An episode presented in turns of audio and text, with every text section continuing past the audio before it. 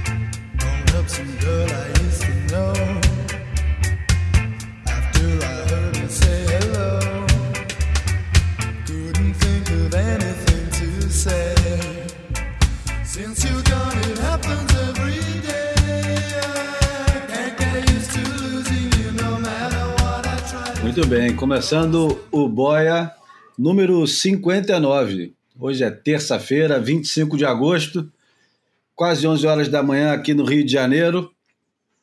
Esse foi o The Beat, ou English Beat, ou The British Beat, o conjunto que tem vários nomes, porque tinha outro The Beat americano, então tinha sempre que identificar o, o esse beat como inglês. Esse álbum é o Agora me pegou. Como é que é o nome do álbum que eu esqueci? Just Can't Stop It. Foi lançado em 1980, igual o álbum da Clara Nunes que a gente ouviu semana passada. E apesar desse, desse clima de, de alegria, com um pouco de melancolia da música, esse álbum é um álbum. Quem chama de álbum ainda? Sei lá. Eu. Eu também, pois é. Só é. o pessoal com mais de 50, né? Hum.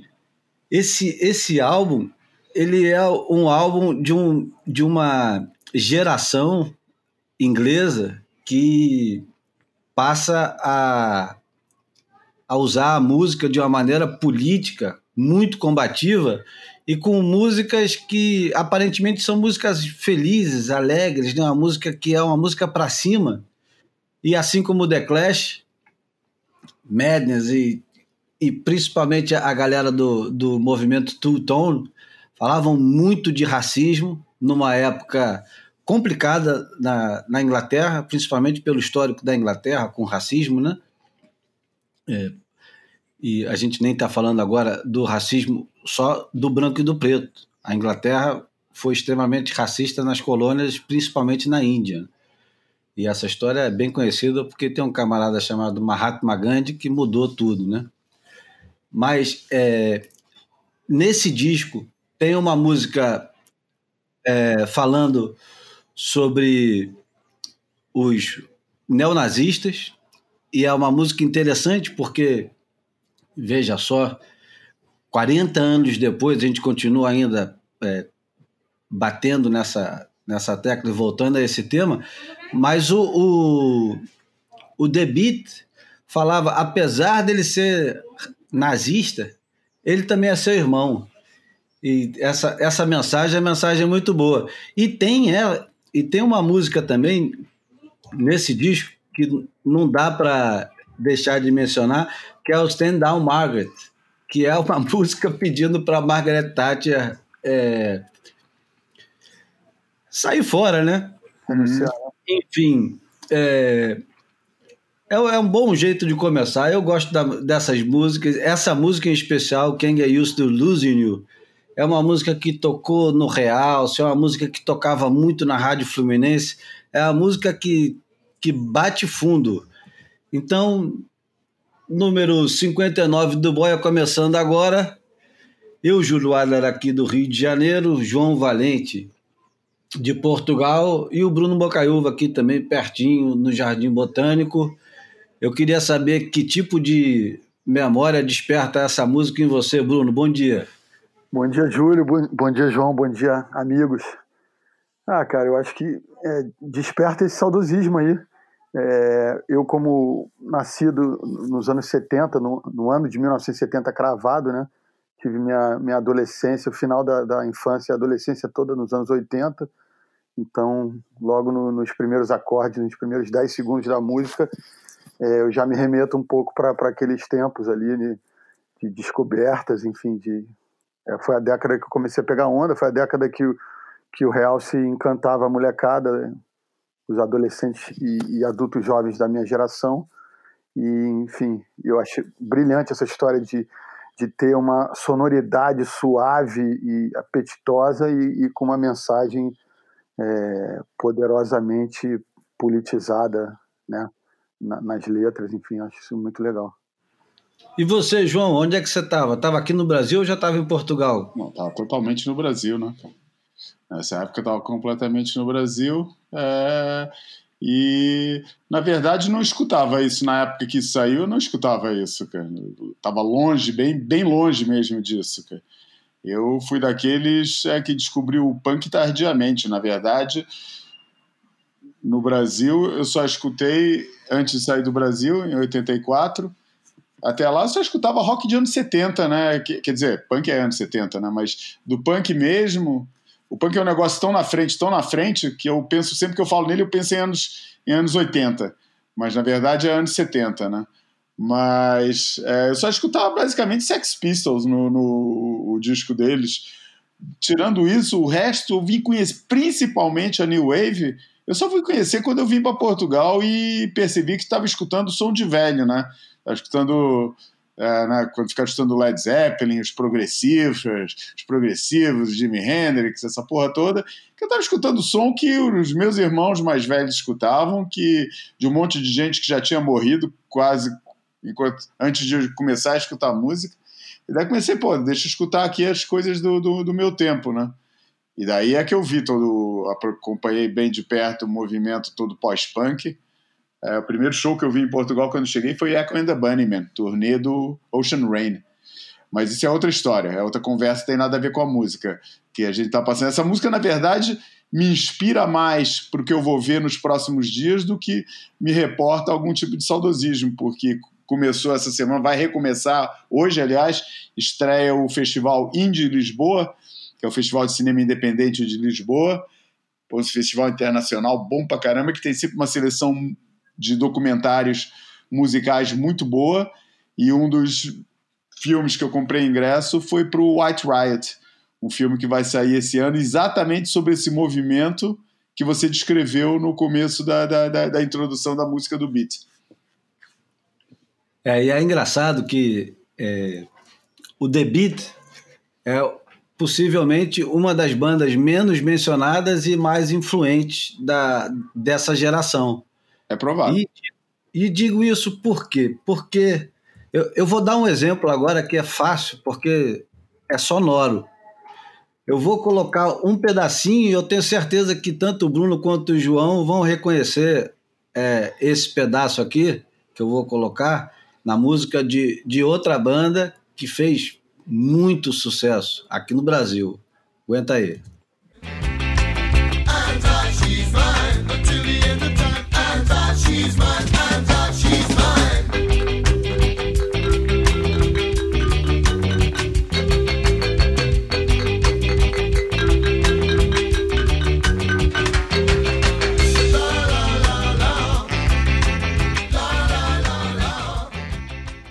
Alguém pegou emprestado esse esse é de, de xilofone, né? Alguém pegou isso aí emprestado. Vocês lembram quem foi, não? Eu, caramba, tô quase aqui. Paralamas do sucesso. Paralamas do sucesso, exatamente. Ah, é. fãs confessam. Melô do Marinheiro, né? Eu, eu, não, eu sabe que eu não sei se é, eu, é o Óculos, que é o primeiro sucesso deles, ah, é, verdade, é mais ali, né? mesmo. É isso mesmo, ou é óculos ou é. É um dos primeiros sucessos dele, eu me lembro a raiva que eu tinha quando eu ouvia a música do Paralamas, que o pessoal adorava, e era exatamente a mesma coisa do The Beat, deve ter sido a, mesma raiva que o, que o, o, o o Jorge bem sentiu quando, quando escutava o Rod Stewart fazendo, fazendo aquele plágio dele, né? Mas é, é incrível a, a, a, influência. Todo mundo falava de como o Paralamas parecia com Polícia e eu falava, meu Deus, os caras tiraram um pedaço da música do The Beat. Não é possível. Vocês não ouviram? é, tá bom. É um bom jeito de começar o Boia. Eu acho que o primeiro assunto de hoje do Boia, eu vou usar um áudio que a gente recebeu de um ouvinte contando uma história muito interessante que vocês vão conhecer agora. Boa noite, galera do Boia. É, aqui quem fala é Rodrigo, sou ouvinte do programa. E os dois últimos episódios teve um, um assunto que eu achei bem interessante, que me lembrou uma história do meu pai, que ele sempre conta pra gente, que é de uma prancha que ele fez aí na, lá pelos anos 60, 70. E eu acho que tem a ver com, com o que rolou aí com a história. Acho que foi o Bruno até que levantou a história aí do surfar e pranchar, né? Ficou, enfim, ficou uma investigação em cima disso. E eu vou mandar para vocês o áudio. A gente gravou hoje, eu fui tomar um café aqui na casa dele. A gente mora em São Paulo, moramos próximos um do outro, né? E vamos, vamos ver se eu consigo mandar o áudio aí para vocês. Um abraço. Bem, meu nome é Adilson Dobbins Barbosa. Eu nasci em 1948, estou com 72 anos de idade. Ah, por volta de meus 14 anos, isso por volta de 1962, eu vi uma revista americana que tinha o esquema para construir uma prancha de surf com compensado naval e madeira, né? Madeira para fazer as cavernas entre eles. Eu gostei muito, aí consegui convencer meu pai a comprar as madeiras, cortamos as madeiras, montamos e aí precisávamos dar uma pintura nela. E fomos na, na, na firma do meu tio, que tinha uma, uma metalúrgica, e lá fizemos a pintura, então ela ficou toda branca com umas faixas vermelhas. Ela é meio esquisita porque eu calculei mal e fiz uma prancha de 3 metros e 15. E não entendia para que servia a quilha. Então eu não coloquei a quilha. Então a única coisa que ela servia mesmo era para você a, a remar. Você sentava nela e ela dava uma velocidade muito grande remando. Então eu ia lá para meus pais tinham uma, uma casa em Caraguatatuba, eu ia para Caraguatatuba e carregava essa prancha enorme até a praia e ia de uma praia para outra remando. E era uma delícia. Eu nunca tinha visto surf na vida. Não sei, eu não, não entendia inglês, então eu só vi, achei bonito. Só tinha o esquema da montagem dela. E uma pronta só, mas não mostrava mar, nada, nada, então eu calculei uma medida por mim mesmo, né? E aí fizemos essa prancha. Depois de uns anos eu comecei, com, eu comecei a, a, andar com ela, o pessoal começou a falar de surf que eu nunca tinha visto isso, né? Então eu comecei a entender que existia o surf. Né? Mas uh, o único jeito que a gente pegava para conseguir surfar era um ficar agarrado na parte traseira dela e outro em cima, você pegava a onda e a pessoa da parte de trás estava agarrada fazia o papel da quilha para dirigir. Então era eu e meu irmão que fazíamos isso, eu e o. Ah, durou acho que uns oito anos por aí. O problema é que ela mesmo pintar entrava água, então tinha um bujão ali que a gente ah, era parafusado, né, um bujão grande, né? E a gente abria e deixava escorrer a água, mas entrava água. Então, com o tempo, aquilo lá foi, foi apodrecendo por dentro e acabou estragando. Era bacana porque uh, eu indo de, de, praia em praia, a gente de vez em quando topava com tartarugas, aquelas tartarugas grandes, muito grandes.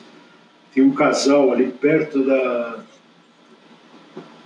da, da prainha, tinha uma pedra grande ali, pedra do jacaré, e ali vivia, sempre todo ano que eu ia, durante alguns anos, eu vi sempre tinha parecia ser um casal de tartarugas gigantes. Elas apareciam com a cabeça enorme, descia e tal. E eu gostava de ir lá. Bom, esse foi o senhor Adilson Dobbins, pai do Rodrigo Dobbins, que fez a gentileza de nos mandar essa história. Eu achei por bem colocá-la aqui, porque é, essa foi uma conversa que a gente já teve várias vezes fora do ar, e quando eu e o Bruno trabalhamos na história do surf no Brasil em 1998 ou 99, na Unigraf, do Antônio Ricardo e Ricardo Bocão, numa série que foi feita para o Esporte TV, na Zona de Impacto, o Roberto Price, o fotógrafo Roberto Price Rum, que era o, o camarada que estava estudando a história do surf no Brasil, falava de, de, de possíveis experiências que não tinham sido documentadas. E já vamos chegar numa que é possivelmente a, a, a história mais mal contada do surf brasileiro. Mas Bruno, é muito engraçado, cara. Eu uso a palavra engraçado, mas eu quero dizer curioso. Quantas experiências não tiveram aqui no Brasil, e isso estende também possivelmente a Portugal, que não foram documentadas por ninguém e que estão é, nas histórias de determinadas famílias. Como, por exemplo, eu, eu vou usar mais um exemplo. No Cambito, tinha uma imagem que começava, acho que o Cambito 2, que era da família do Marcelo Viana, lá, sei lá onde, não sei se era no Rio Grande do Sul, se era no Nordeste, o pessoal levando uma prancha também que parecia muito com o hollowboard, dessa estilo que, que o seu Adilson construiu nos anos 60 ou 70. Tem que fazer as contas direitinho aqui para saber que ano foi isso. Na época que o seu Adilson construiu essa prancha, o surf já estava estabelecido no Brasil mas ele é, fez a, ele repetiu a experiência do Osmar, né? Lá de Santos, ele repetiu uma experiência que é possível que tenha sido repetida em vários outros lugares e que é, rendeu experiências diferentes, né? De vida e, e, e desse negócio esquisito que era o surf naquela época, porque não era o tipo de coisa que todo mundo conhecia no início dos anos 70, eu acho que pouquíssima gente tinha ouvido falar ou visto surf. Então vai um camarada, olha essa revista que é uma revista histórica. Vocês podem achar essa, essa revista no Google, se vocês buscarem como fazer prancha de surf. É, como é que é o nome da revista mesmo? Popular Bruno? Mechanics e, e... Popular Mechanics. Popular Mechanics e tem uma outra também da mesma época. Scientific American? É, é uma revista do, do final dos anos 20 ou anos 30 que ensina passo a passo como fazer isso. Em Portugal você... compraram também uma revista dessas, não sei se não foi a, a Scientific American, mas também tem uns dois casos de gente que mandou vir prancha por é, o, o, kit né, para montar aqui em Portugal e montaram o kit, mas nenhum desses deu. Fizeram isso e ficou perdido a prancha lá, usaram umas duas vezes, sei lá, não, nunca, nunca deu seguimento a, um, a uma corrente de, de surfistas mesmo, ficou lá parada. E depois. Ah, foi, foi, o que aconteceram na, na, né, nesses eventos isolados aqui no Brasil nos anos 30, tanto que a história foi revisitada, né? Isso que o Júlio falou é, é importantíssimo porque inicialmente tinham estabelecido como o primeiro evento de surf no Brasil, evento que eu digo, né, alguém sobre uma onda no, no, nas, em águas brasileiras, é, tinha sido documentado em 1938 com, com Osmar Gonçalves e Joe Rafferty, né, que tinha sido o, a pedra fundamental, o primeiro marco. E aí, tanto que anos depois a Fluir fez um livro que era os 50 anos do surf, partindo de 38, né? E, e, e anos mais tarde, dessa publicação feita, surgiu uma pesquisa indicando que o, os irmãos é, Thomas é, e Margot Richard tinham surfado, tinham feito a mesma coisa que Osmar e Jua, só que uns bons cinco anos antes, na, na, nas mesmas águas de Santos, né? Então, assim, é, o, o, a história do surf no Brasil andou para trás mais é, meia década aí com, com, enfim, com essa descoberta, né? E a história que, que eu me referi, que é muito mal contada e completamente desconhecida, pelo menos aqui no, no Sul, Sudeste, e, e publicamente aqui no Brasil, é a possível existência de uma cena de surf na época é, início dos anos 40, em relação a uma, uma base americana que, que foi é, que era, que era localizada em Parnamirim, lá no Rio Grande do Norte, e eu acho que a partir de 1941, se eu não estou enganado, era parte de, um, de, um, de uma estratégia americana para a Segunda Guerra Mundial, que era um triângulo que apontava para o teatro de operações que era norte da África, sul da Europa e nordeste do Brasil onde poderiam os, os navios, os porta-aviões, os aviões e tal se reabastecer, enfim, estrategicamente era muito importante. Aparentemente, pode ter havido, ninguém sabe direito, e o Rum queria muito é, revelar essa história e pesquisar mais essa história, que no Rio Grande do Norte os americanos podiam ter levado prancha, podiam ter surfado lá. E é engraçado, tem um, um filme chamado For All, Trampolim da Vitória, de 1997, do Busa Ferraz e do Luiz Carlos Lacerda, que conta a história da, da influência americana naquela região ali do Rio Grande do Norte. E, e a brincadeira do, do nome é For All, que é um, um, uma coisa muito semelhante com forró. É, é etimologia, né? A origem do nome forró vem daí. É, Supostamente seria a origem, Bruno, mas eu, eu fui pesquisar mais e aparentemente a origem não é daí. A, a origem é, pode ter sido daí, mas não da base americana, mas bem antes, é, com os ingleses ainda, bem uns é, 50, se bobear mais anos antes do que a base americana, mesmo com, com, esse, com esse fonema for all. Uhum ou pode ser também forrobodó, que é catalão, enfim, deixa para lá esse negócio. Mas é interessante, porque imagina quanta história não tem soterrada, escondida por aí, quantas famílias não têm um histórico com o surf que ninguém ouviu. E o quão fascinante deve ser descobrir essas pequenas histórias e poder contar, né? Tá aí uma sugestão para um belo documentário aqui no Brasil, né? Porra, de, de procurar origens, que são diversas origens, que não é uma origem só, né? É. São diversas origens e com experiências e sentidos diferentes, né? Completamente diferente da, daqui do Rio de Janeiro. É. Quando, quando o pessoal surfava no Arpoadora, os mergulhadores, aquilo ali não era ainda uma cena de surf, né? Aquilo era uma cena de praia, mas não era uma cena de surf. Do mesmo jeito que não era uma cena de surf, o, o Thomas, o, Uhum. E, aquela rapaziada toda. Do mesmo jeito que não é uma cena de surf, é a experiência do seu Adilson. Mas, ao mesmo tempo, é claro que é uma experiência de surf, e é uma experiência de surf uhum. é, completamente diferente de tudo que o, o, o pessoal estava vivendo ao mesmo tempo naquela época em outras praias, né?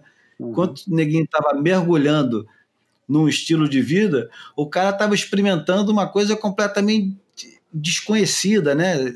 Não, não colocou a quilha, tinha aqui duas pessoas. É, sem referência aí... nenhuma, né? Tipo, errando mesmo, né? Assim, e nessa hora, e nessa hora, quando o cara não coloca a quilha, eu tenho que falar da célebre frase do Derek Hyde, que eu adoro repetir, vou repetir 550 vezes, que o Tom Blake fudeu tudo quando ele meteu uma quilha. e como ele era um homossexual latente apaixonado pelo Duque Carranamuco.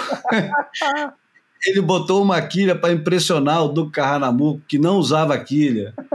ele estragou o surf e a história do surf para sempre. Essa história, contada pelo próprio Derek Hyde, é, é de engasgar de rir. Bom, é, considerações, Bruno, sobre isso? João Valente Alguma coisa a comentar sobre a história do seu Adilson ou passamos já para o próximo bloco? Passamos, né? Já ah, falamos bastante sobre o assunto. É. Acho que não tem mais nada a acreditar, é, não tem mais nada a comentar em cima disso. Acho que ia ficar repetindo aquilo que já foi falado. Não tem nada de novo a acrescentar ao, ao assunto. Vamos embora. Então vamos embora. E esse boia é um boia que vai ter participação ativa dos ouvintes. E eu não posso deixar de colocar aqui o meu amigo Chico Padilha, que fez um concerto ao último Boia, que falamos sobre política e surf e de como eles se convergem ou divergem de vez em quando. E o Chico mandou o pitaco dele, como sempre manda. Eu pedi licença a ele, perguntei se podia colocar. E ele e o Reinaldo Andraus, Dragão, também teve que mandar o dele, mas eu deixei o do Chico, que além de chegar primeiro, é, tem a peculiaridade, peculiaridade do sotaque nordestino que eu adoro. A gente tá falando de Natal. Botar aqui o, o Chico, que não é de Natal, é da Paraíba, e que vai dar o, o pitaco dele sobre surf e política.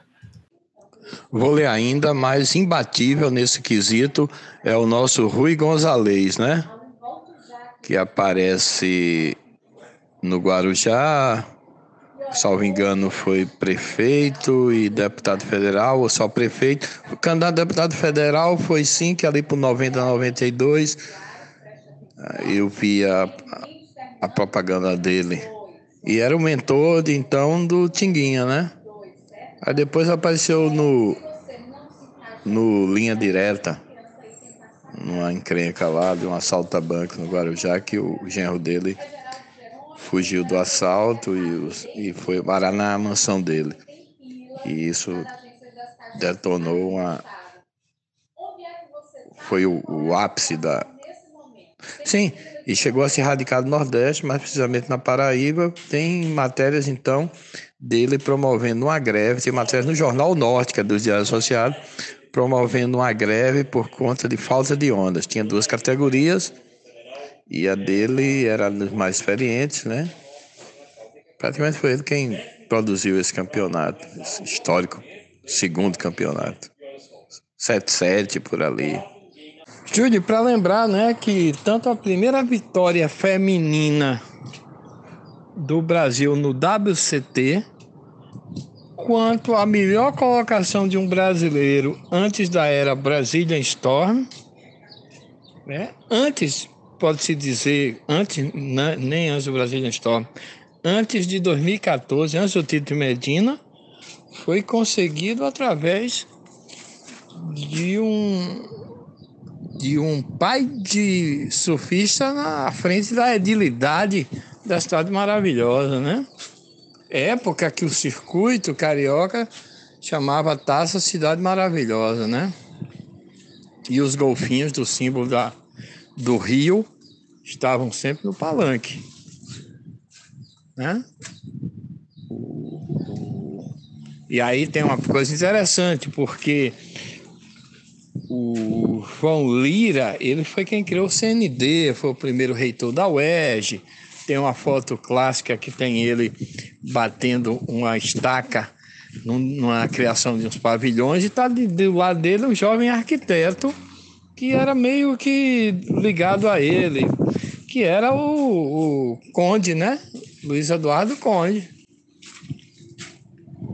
Pois é, tem. É, e eu falo, criou o CND, o Conselho Nacional de Esporte, né? Acho que foi até o primeiro presidente. Era um especial, era político é daqui das bandas. Ou nasceu na Paraíba, ou nasceu aqui em Macaíba, que é na grande.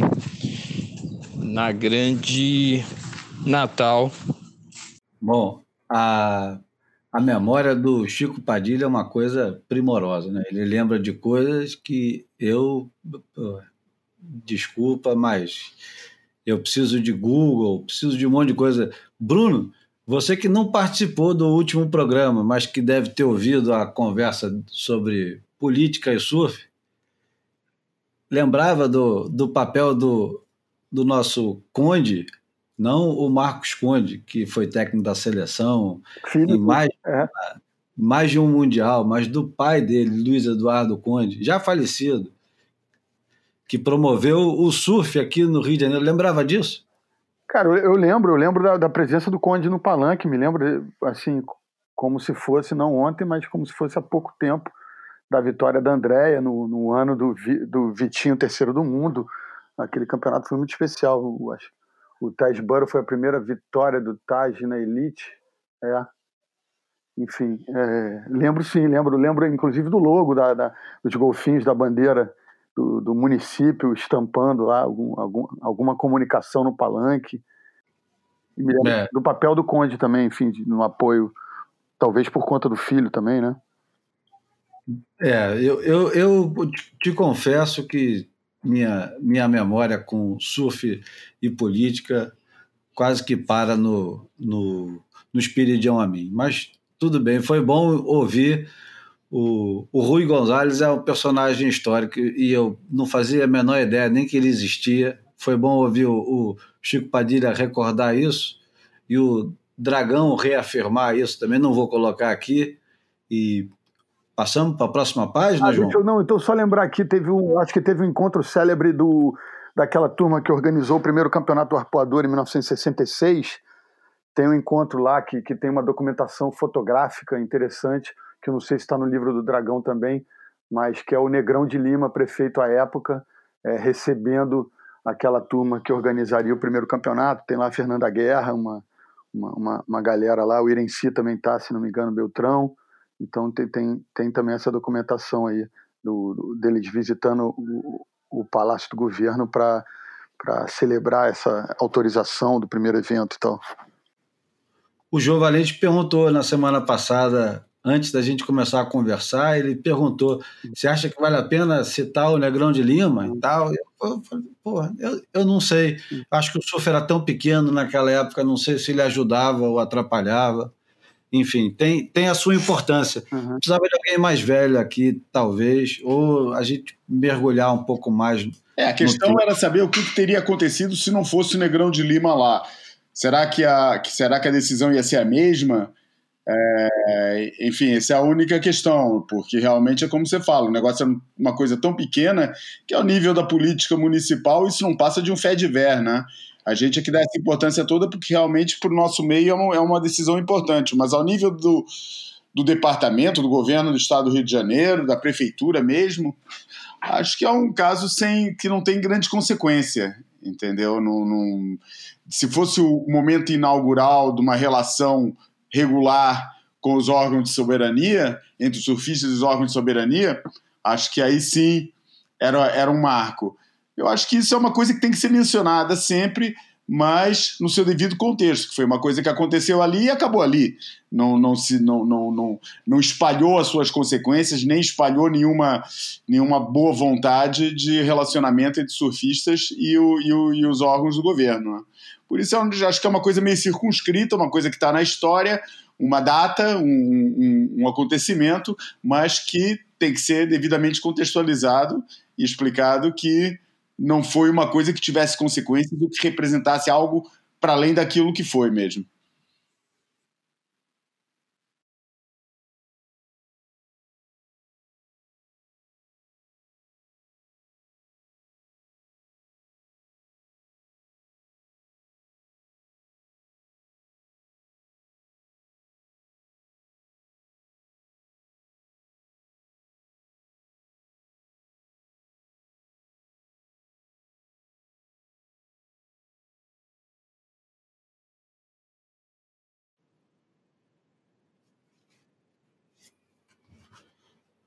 Bom, passando aqui para o assunto seguinte. É, semana passada, olhando, fazendo a minha visita semanal ao Facebook, cada vez menos é, é uma ferramenta relevante, mas eu encontrei um, uma postagem, uma publicação do Derek Hind, dizendo que era obrigatório assistir um, um videozinho, ele recomendava um videozinho que o título era Navegando pelo Mundo com Seis Meses de Vida. E eu, naturalmente, quando o Derek Hyde recomenda alguma coisa, no mínimo vou dar uma olhada o que está acontecendo. Eu fui assistir esse vídeo que, na verdade, é um casal que está é, velejando pelo mundo e encontra com esse camarada que é o Mark Parman. Parman é um sobrenome é, famoso na, no mundo do surf sul-africano e, por que não, no mundo social sul-africano, de qualquer forma. A família Parman tem um grande histórico no surf. O, são cinco irmãos, um do, dos irmãos, o Jonathan Parman, foi um grande surfista do, o surfista do final dos anos 60 e início, meio dos anos 70, ganhando campeonato e surfando Jeffreys Bay de um jeito que pouca gente surfava. O outro irmão dele, Donald Parman, também foi um grande surfista. E aqui a história é do Mark Parman. O Mark Parman é um sul-africano, Goofy, que comprou um barco. Aliás, é um barco famoso, é o Millennium, que é um barco que já foi usado para muita viagem de surf. E ele, é, em 2016, foi diagnosticado com câncer é, no pulmão. No pulmão. Câncer do pulmão, sem nunca ter sido fumante, mas é uma coisa que já está na família dele, ele tem um histórico de, de câncer na família. E o médico deu seis meses de vida para ele. Então, em 2016, ele resolveu comprar um barco e saiu é, velejando pelo mundo. E ele é obrigado a tomar um remédio que cada cartela do remédio que dura um mês custa 5 mil dólares. E o dinheiro dele acabou. E esse casal que encontra com ele em feed, eles estão presos em feed, porque não pode sair nem entrar em feed, eles fazem um apelo tanto ao fabricante do remédio quanto às pessoas que estão assistindo e que seguem eles é, nas redes sociais para ajudar o Mark Parman a, sei lá, continuar sobrevivendo.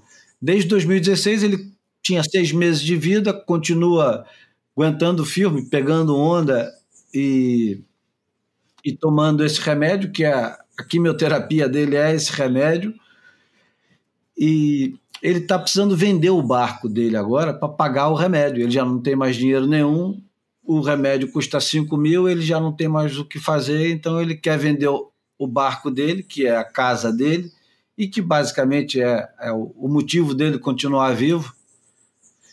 E ele precisa vender o barco para pagar é, é essas 5 mil doletas por mês, que é uma coisa completamente absurdo, e nessas horas a gente vê o, o quão necessário, o quão importante é um, um, sistema de saúde universal, né? Um sistema de saúde universal que, que funcione para todos, né? E não sei. É... Enfim, eu, eu, eu queria primeiro convocar o pessoal que assiste o Boia a, no mínimo, assistir o vídeo. Eu estou criando um grupo no, no Telegram para poder postar essas coisas todas. Semana passada a gente falou do, do texto inédito do Ernest Hemingway e eu, eu não postei em lugar nenhum, prometi postar e não postei em lugar nenhum. Talvez o, o Telegram possa nos ajudar a compartilhar todas essas coisas que nós citamos aqui, filmes, links, reportagens e etc e tal. E, enfim, é, é, é uma história é uma, é uma história é, uma história muito forte porque o próprio personagem o Mark Parma a gente assiste ele falando e ele ele, ele parece um, um, um camarada pleno com a vida. Tem alguma coisa que é, é transformadora nessa experiência né? De, de saber que está encarando a vida. É pela, pela última vez e o negócio se estender desse jeito.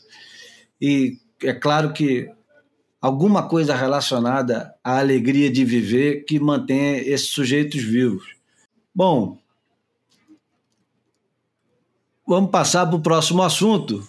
O próximo assunto também é uma participação de um, de um ouvinte do Boia que achou muito interessante semana passada quando ele se deparou com um, uma extensão do Rumble at the Ranch, que virou Rumble at the App. Na verdade, acho que não é isso, né? O Bruno talvez saiba até falar melhor, porque o Bruno ajuda no, no Surf Breaks, é um dos apresentadores. Mas o, o Rafael Saavedra, que é um velho amigo, ele comentou dizendo: o verdadeiro futuro do surf pode ser bem mais deprimente do que as competições na piscina.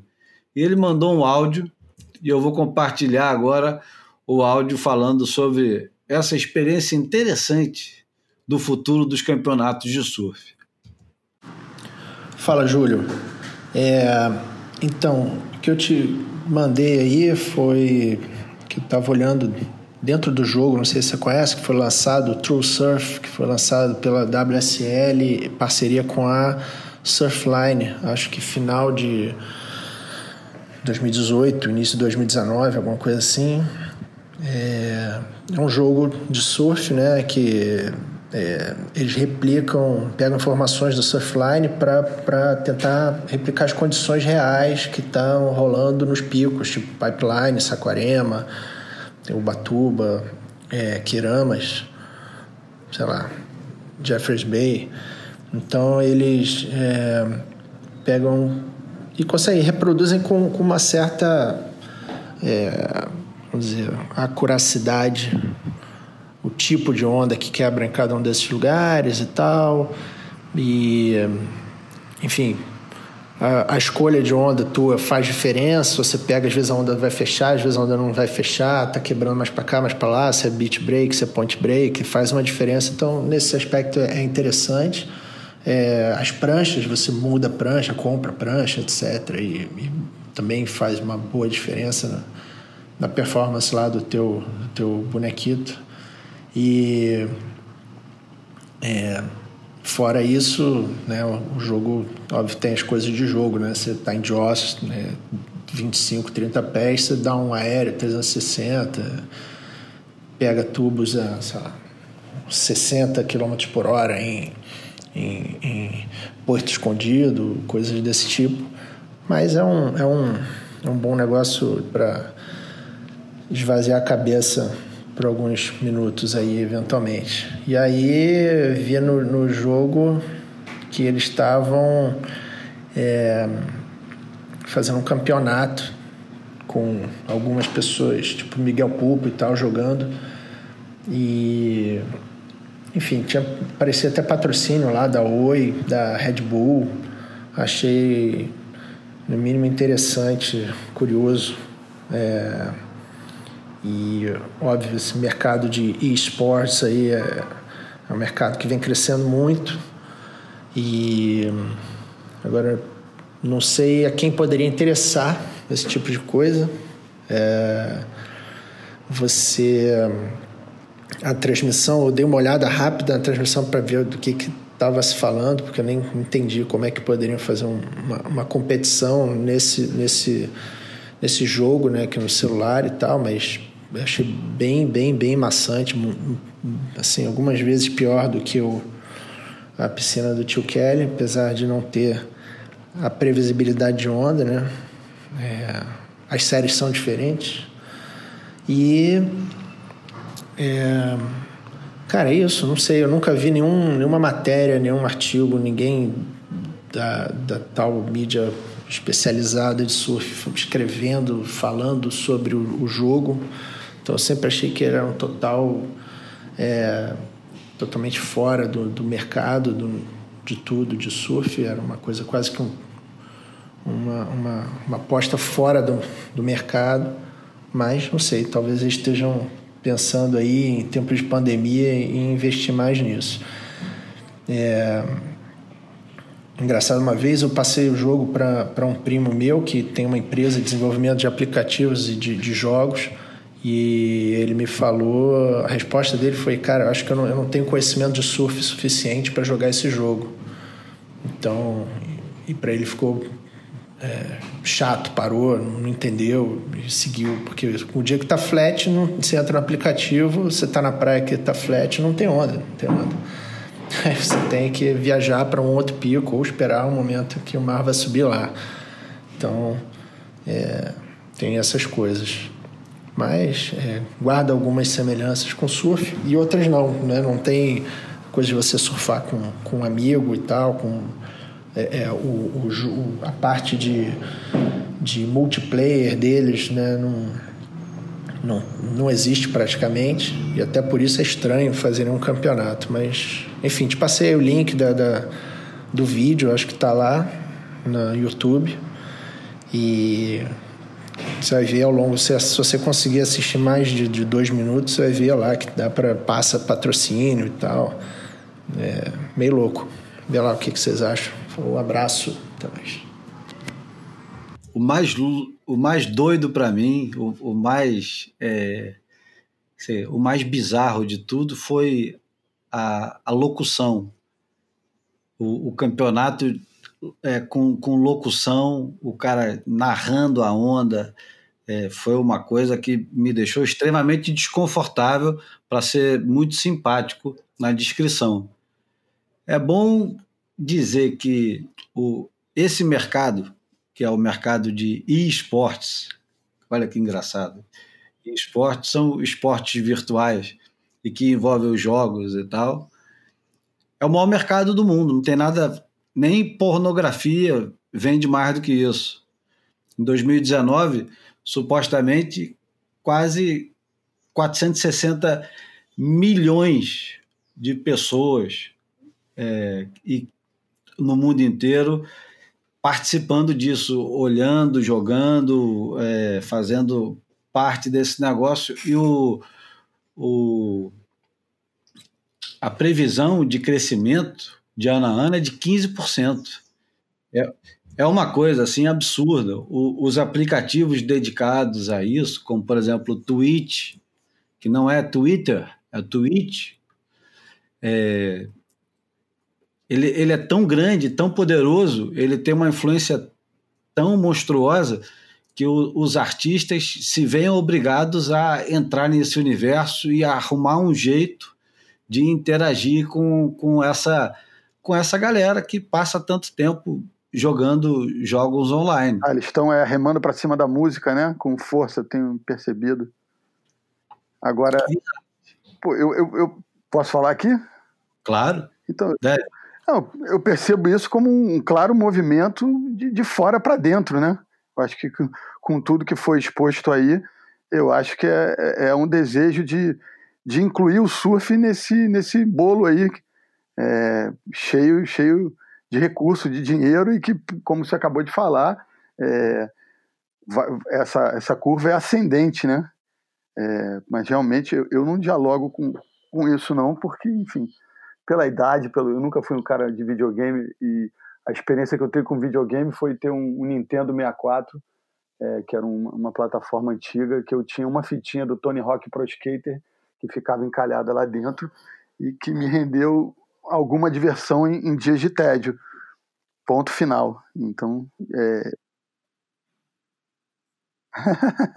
então assim, eu acho que é uma coisa que, que Pô, tem um foco na, na galerinha mais nova e, e, eu vejo alguns deles jogando, e, mas eu, eu, eu fiquei por fora, eu não, não participei desse. É, na verdade, eu nem sabia que tinha essa elaboração toda de, de locução e só percebi o resultado que, que parece que nessa competição nacional que teve aqui, é, o, o, Lucas Vicente, campeão, atual campeão mundial é, Pro Júnior, foi o vencedor com, com Alex Ribeiro em segundo, mas não faço ideia do que foi feito para chegar a esse resultado.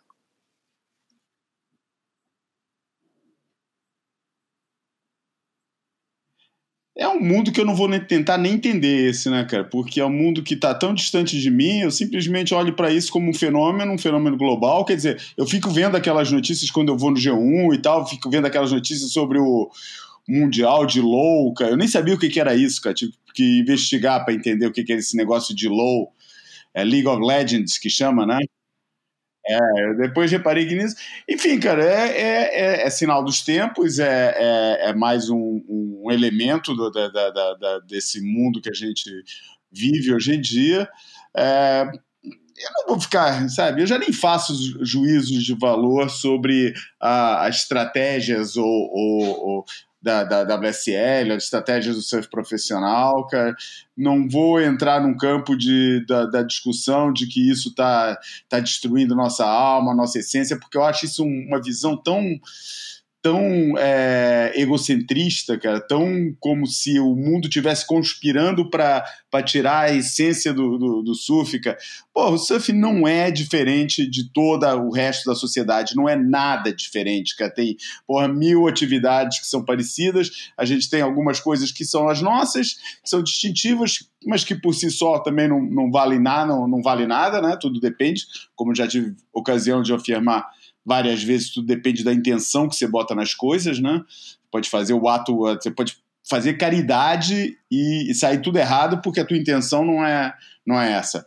Enfim, é, mas é, é, um pouco patético o negócio da narração. Fica um negócio meio patético. Mas a aproximação da WSL a esse mundo Cara, eu vejo como um movimento normal, cara. Se é ali que está o mercado, é para ali que tem que ir mesmo, ou uma parte do mercado, e faz e que se daniou há muito tempo, cara, que achei que. que e, muito mais depois que deixou de ser uma associação e passou a ser uma, uma, uma entidade, uma empresa privada, e eu tenho algumas discussões dessas com amigos meus aqui, porque, pô, porque é, alguns amigos nossos, inclusive, né? O, o, o Lobo é muito crítico da, da, da, da, falta de preocupação com a WSL, com as bases do surf e tal.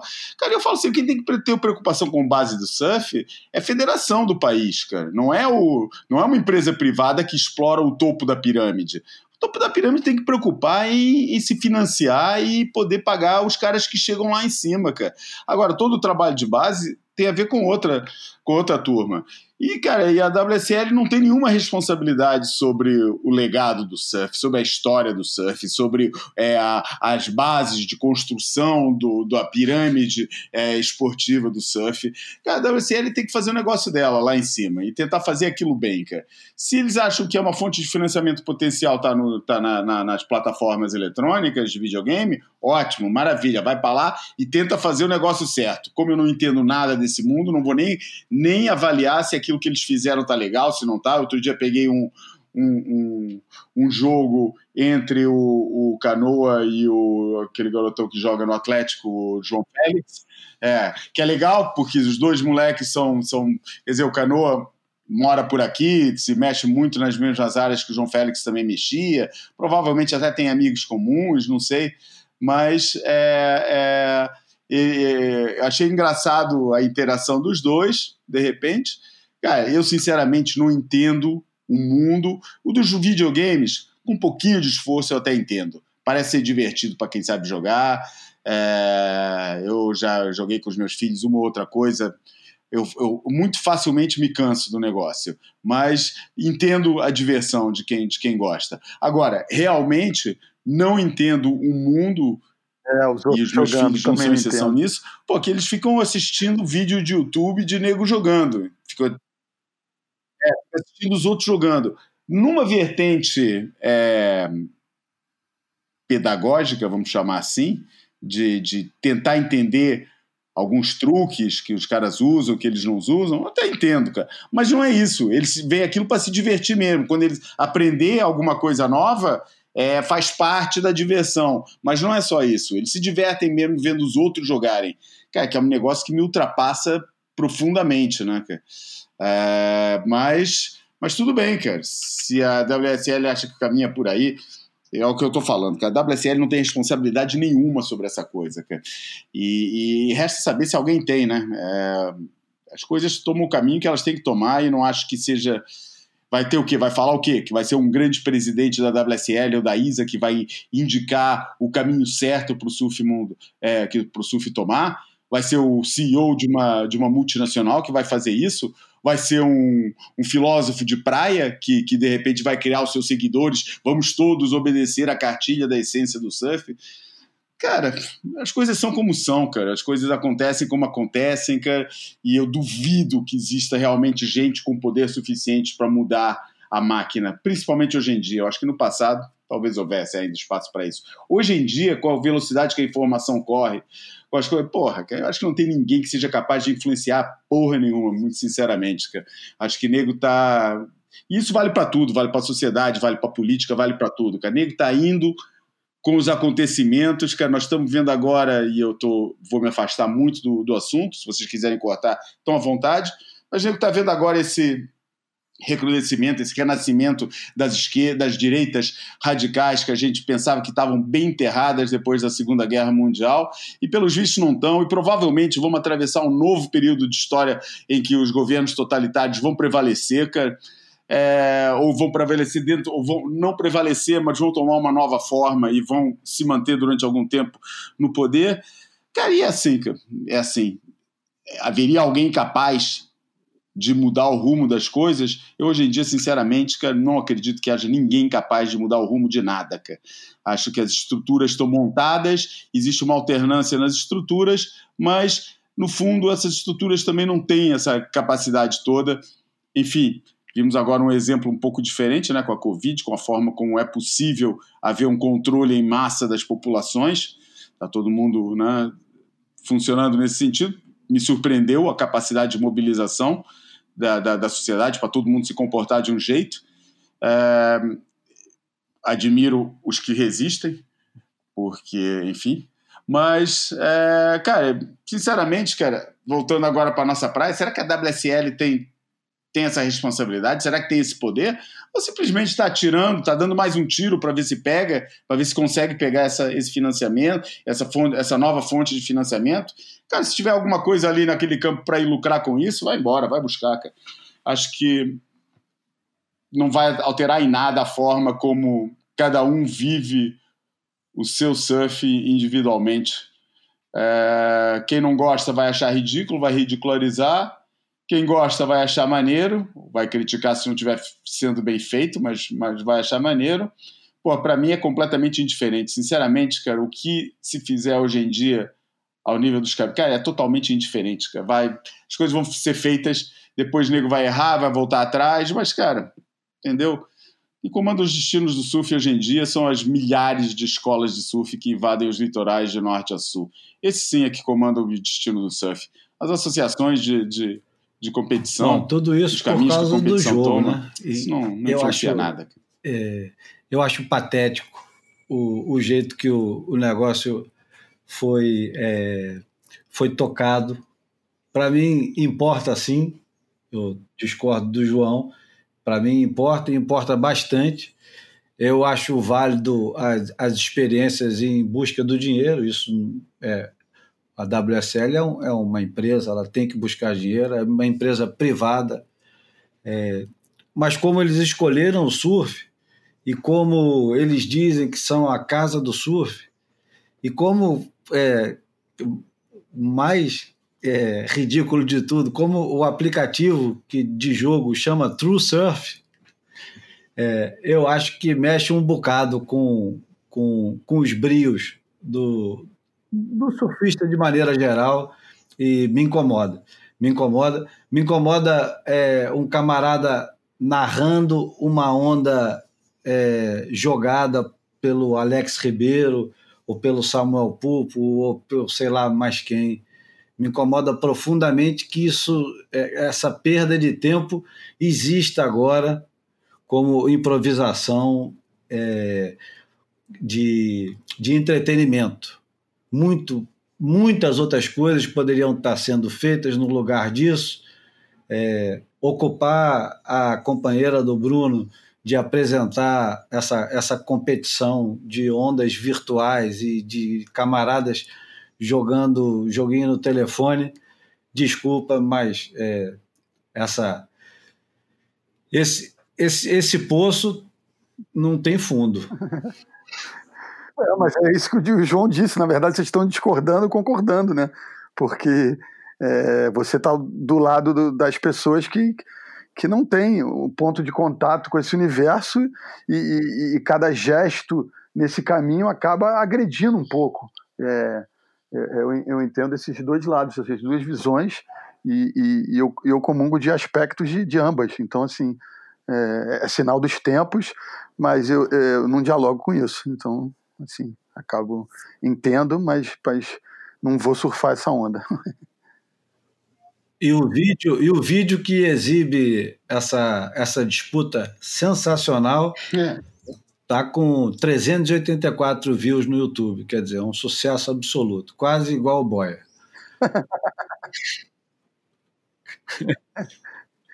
é. Bom, é,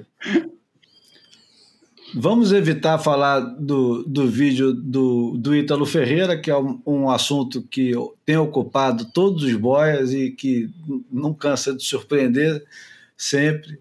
E agora tem mais, agora o, o Ítalo e a namorada estão aprendendo a editar, estão produzindo já os deles, tá? O negócio está ficando interessante. Já está entrando no campo do, do Jamie O'Brien. Lembra quando o Jamie O'Brien começou a a produzir e editar, fazer Total. tudo. E tem influência de um no outro, né? Porque eles viraram amigos e as namoradas são amigas, enfim. Tem isso. Bom, outro assunto, que é um, um, Outro dia, um camarada que participa de um grupo de jornalistas de surf compartilhou um, um projeto de financiamento coletivo de um livro chamado Afrosurf, e que é, se propõe a contar uma história que nunca foi contada sobre o surf na África. Eu cliquei no Kickstarter, na página da Kickstarter, para saber mais sobre o livro, vi que era parcialmente promovido pelo Sal Mazequela, que é filho do Hugo Mazequela, que é um, um, um músico extraordinário sul-africano, e o filho não tem nada é, a ver com o pai em nenhum sentido, pelo menos até agora não tem se revelado é, nem músico, nem extraordinário, nem politizado, enfim. Mas agora enxergou uma boa oportunidade nesse negócio do Afrosurf. Ele que é americano e que eu, eu não me lembro de ter visto. É, eu não me lembro de ter visto engajado com nada que se refere à África nos últimos 30, 40 anos. Sempre percebi ele muito mais como um amigo do Kelly Slater, do Rob Machado, é. Esse não é o Sal ou é o mesmo, ou é o mesmo personagem? É o Sal, mas é aquela, eu falei errado? Não sei, fiquei com a ideia, quando eu fui lá, eu fiquei com a ideia que era um outro cara. Eu falei, ué, tem algum irmão do ah, é, Sal? É, eu acho que eles botam o nome extenso, né? Samalema. Ah, coisa é, tá Selema? Selema, é. Ah, ok, tá bom. Então vai, segue. Não, e eu, eu não me lembro de ter visto nunca é, engajamento dele com nada do surf africano. É, e a coisa mais próxima que ele fez, assim, perto de, de uma comunidade, é, vamos lá, é, sem, sem ironia, só para não perder o, a piada e perder o amigo. É, uma coisa mais terceiro-mundista foi quando ele criou, e ele de fato criou, o, o termo Brazilian Storm. Foi ele no US Open que chegou com esse, com esse, cunhou o termo Brazilian Storm, que dura até hoje e que acho que o Rafael Melim podia até pingar um qualquer no, na conta do Mazequela pelos 10 anos que ele tem produzindo o programa homônimo para o canal Off. Mas por que, que eu estou falando do Afro Surf, esse livro que se propõe a contar alguma coisa da história da, do surf africano. Porque eu fui ler a página deles e não tem pesquisa nenhuma, não, não, não tem, basicamente, não, não se propõe a contar nada de novo que já não foi contado no Surfer's Journal, na Surfer ou em outros livros que já foram lançados sobre o surf global, desde que o John Silverson lançou lá em 1960 e pouco o primeiro livro sobre viagens de surf e nações de surf. Enfim, uma coisa completamente inócua. É, alguém mais deu uma olhada na página do Kickstarter para pelo menos falar alguma coisa boa sobre o livro?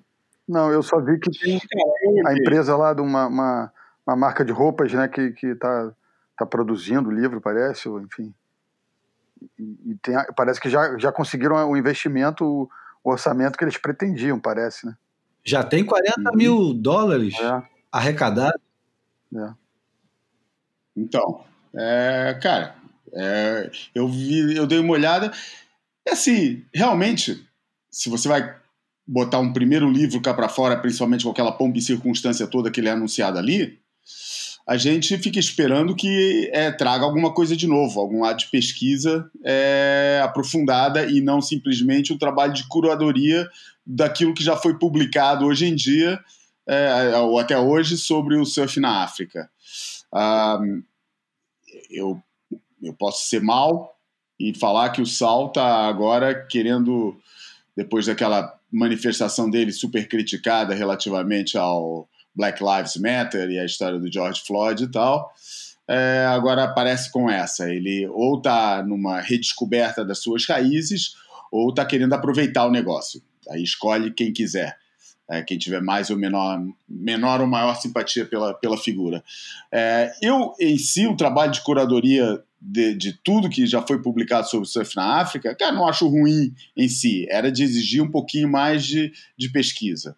Uh, e isso tinha que estar tá bem explicado lá, que é uma coisa que não está. O, o, o Kickstarter dele é muito é, é muito feito de frases é, sem se você quer saber realmente o que, que o livro trata é, mais profundamente, você não acha nada. Você acha um monte de frases bonitas, politicamente corretas. É, 300 sobre a... páginas, 200 fotos, uma, uma, uma, coisa uma história em quadrinho, 18 países é, incluídos, 14 artigos de, de qualquer espécie e 25 perfis de surfistas. Quer dizer, é. É, aparentemente, o cara falou assim: pô, nunca fizeram um livro do surf africano, que tal se a gente fizer um? Pô, mas o que, que a gente vai falar? Não, pô. Tá tudo aí. tá tudo aí. É só reunir. Vamos juntar os 25 surfistas mais representativos, Marrocos, é, Angola, Moçambique, eu, é, Libéria, Somália, é, Cabo Verde, enfim, é, parece uma coisa tão gratuita. E eu, eu fiquei genuinamente interessado. Quando eu vi a AfroSurf, eu fiquei genuinamente interessado e, e fui eu, eu fui pesquisar a página, né? Fui, fui ler de cabo a rabo a página, porque eu tinha interesse. Pô, que, que diabo os caras vão fazer? Porque deve ter tanta história boa. Imagina, eu fico imaginando, desde o Bruce Brown ter feito o que ele fez em Gana, 1963, 64, primeira vez que viram um homem branco naquela vila, num lugar completamente inóspito, Imagina a quantidade de experiências diferentes que existem em relação ao ato de entrar e sair do mar. Vários vilarejos de pescadores na costa africana, de tudo quanto é lado, né? Pô, do lado ocidental, o lado oriental, esquerda, direita, tem, tem toda sorte de experiências lá. Não é possível que esses camaradas Porra. E agora, só para ser chato, nós somos chatos, e o João, porra, vai, vai, vai pular da cadeira quando eu falo isso. Porra, São Tomé e Príncipe, né? Não é? Tem uma reportagem histórica. É o, o é o Sam George, o Matt George, e também os portugueses. Ah, sim, quem escreveu foi Sam George, sim. Vão lá em São Tomé e Príncipe e descobrem que os caras já pegavam onda antes deles chegarem. Porra! E não é possível que esse livro, sei lá, não tenha nem curiosidade de falar assim, pô, e se a gente pelo menos colocar isso em destaque como a possibilidade de haver surf na África antes do surf? E é claro que existe, é óbvio, com canoa, com pedaço de madeira, com o pescador voltando e entrando numa onda sem querer, tem que existir. E não aparecer absolutamente nada, parece uma coisa muito preguiçosa, é uma coisa assim que é, Pô, desculpa, eu fico indignado com essas coisas. Porra, os caras estão arrecadando 40 mil dólares. João, 40 mil dólares, você escreve um bom livro, não escreve? Ah, pô, se me arrumasse 40 mil dólares que eu, pro Kickstarter, porque eu tô, eu tô procurando exatamente, eu vou começar a procurar exatamente essa quantia, que é para poder fazer o livro da história do surf em Portugal que eu tô querendo escrever, que eu já pesquisa sobre o assunto, quer dizer, uma boa pesquisa. Estou há, há, há 30 anos pesquisando o assunto, mas estou tô, tô, reunindo muita coisa anterior à minha chegada a Portugal, coisas que eu não vivi, porque é, já tem um livro escrito sobre as origens do surf em Portugal, mas eu quero ir mais fundo do que isso, né? Eu quero descobrir as origens mesmo, eu quero ver a primeira vez que os portugueses é, é, descreveram surf, sabe? É a primeira vez que, que alguém fez uma descrição de surf na imprensa portuguesa. Quero estudar a imigração portuguesa para o Havaí é, no, no, no, final do século XIX. Quero... Aliás, aliás, João, isso aí você não pode negar. Eu tenho certeza que se não fossem os portugueses, não tinha a tradição havaiana de bigode. Não tinha. Talvez, não sei, não sei. Sabe que esse negócio da barba e bigode, como a gente está observando pelos hipsters da barba, é um negócio que vai e vem em tudo que é lugar do mundo, né, é. né, cara? É um negócio que. Mas realmente o bigode de português é uma coisa impressionante. Que quando eu cheguei, hoje em dia já não tem, hoje em dia virou tudo barba, né? Mas, mas na época que eu cheguei aqui em Portugal, realmente a gente olhava a seleção portuguesa, cara, e não tinha um que não tivesse bigode, que é um negócio incrível, cara. Eu falava, pô, cara, os caras não se olham do espelho não e ficava e não se incomodam de estar todo mundo igual, cara.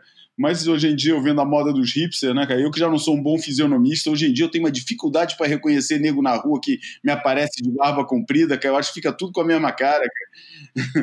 mas enfim, não era disso que a gente estava falando. Mas, mas é, pô, eu realmente iria querer saber alguma. ou queria, iria querer contar algo mais. Embora na história do surf português seja um negócio bem diferente, porque. Seja um negócio bem diferente, não. A África é, bem, é um bom paralelo, né? Porque realmente é uma história ainda não contada ou mal contada, e no caso de África, não contada, realmente. E aí, pô, para contar, então vamos contar mesmo, cara. Vamos, vamos, vamos contar mesmo a história que aconteceu, vamos tentar investigar, vamos fazer um capítulo sobre isso.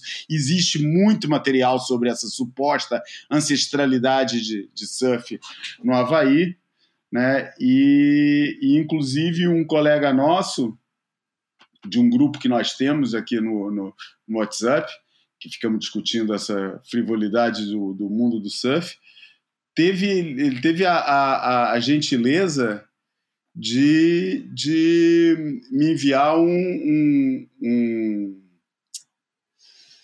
como é que chama? Me enviar o livro dele que ele, que ele mandou agora sobre o, o, o as origens, sobre a ancestralidade do surf é, em lugares como a Polinésia, a América do Sul e a costa de África. Ele faz uma análise sobre isso, é, também compilando de muita coisa, com alguma investigação.